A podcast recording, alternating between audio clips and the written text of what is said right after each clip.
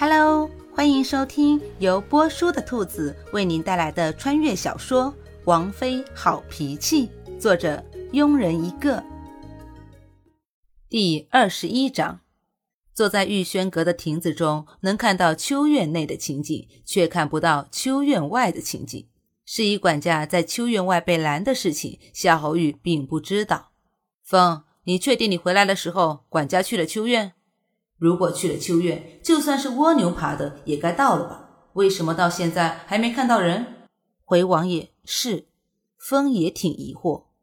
黄品冠还是没有消息吗？是。你们的办事效率好像越来越差了。扫了一眼风，夏侯玉淡淡的感叹道。风心头颤了颤，在心里不住的祈祷：雷，你快回来吧，不然就得等着给偶收尸了。而管家这边刚走到御轩院门口，就看到柳夫人带着丫鬟在跟守门的侍卫起着争执，头更大了。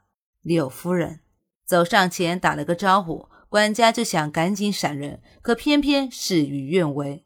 管家，本夫人要见王爷，你派个人去通报一声。柳夫人嚣张地命令道：“柳夫人，王爷这会在忙，可能没时间见您。”管家皱了皱眉头。委婉地拒绝道：“本夫人有很重要的事情要见王爷，如果耽搁了，你们担当得起吗？”王爷吩咐过，后院的女人如果没有重要的事情，不允许来御轩院。所以三位夫人平时即使再想见王爷，也不会来御轩院。难道这次柳夫人真的有很重要的事？管家暗暗猜测道：“柳夫人，请在此稍等一下，老奴现在进去通报一声。”说完，带着教书先生进了御轩院，看着出现在亭子中的管家和后面跟着的教书先生，夏侯玉脸立刻黑了下来。等管家把事情详细的说了一遍之后，夏侯玉嘴角有一丝松动。王妃还真是无时无刻都能带给自己惊喜呀。然后管家把柳夫人在院门口的事又说了一下，夏侯玉脸色不耐烦的挥挥手，让他进来吧。然后站起身向客厅走去，管家和教书先生跟在后面。可怜的老先生，一大把年纪了，还被折腾来折腾去的。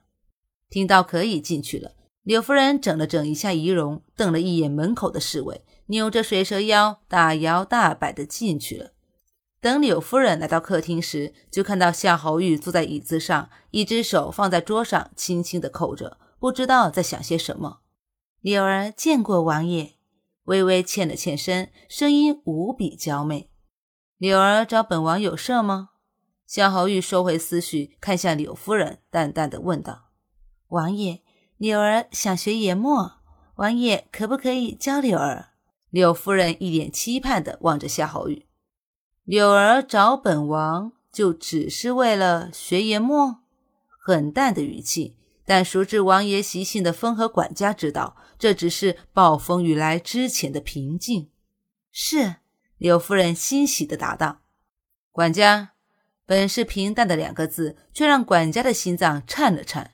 最近到底是怎么了？王府的差事是越来越难办了。”摸了一把额头上的冷汗，管家对着柳夫人说道：“柳夫人，您先回去。”老奴一定找最好的先生教您研墨。说罢，换了两个侍卫，就这样把柳夫人赶了出去。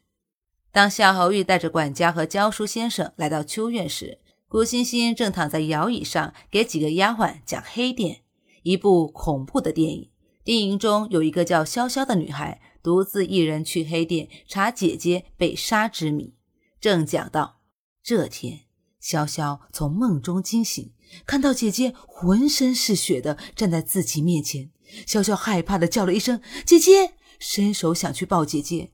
姐姐看了他一眼，转身走了出去。潇潇跟在后面，一直到一片充满雾气的树林里面。姐姐伸手指了一个方向，就消失不见了。潇潇顺着姐姐手指的方向走去，突然有一双手拍向潇潇的肩膀。突然，古欣欣感觉到有一双手按在自己的肩膀上，惊慌的从躺椅上跳了起来，一个没站稳，身体向前倾去。夏侯玉赶紧伸出手一捞，古欣欣才避免了跌倒，心惊地拍了拍胸口，头上已有了一层冷汗。夏侯玉没想到自己也就配合一下王妃的故事，却让王妃有这么大的动作。夏侯玉不知道的是，讲恐怖的事最忌讳别人突然打断，突然依据情节故事配合你。本集播讲完毕。如果你也喜欢这部小说，请订阅评论哦。咱们下集见。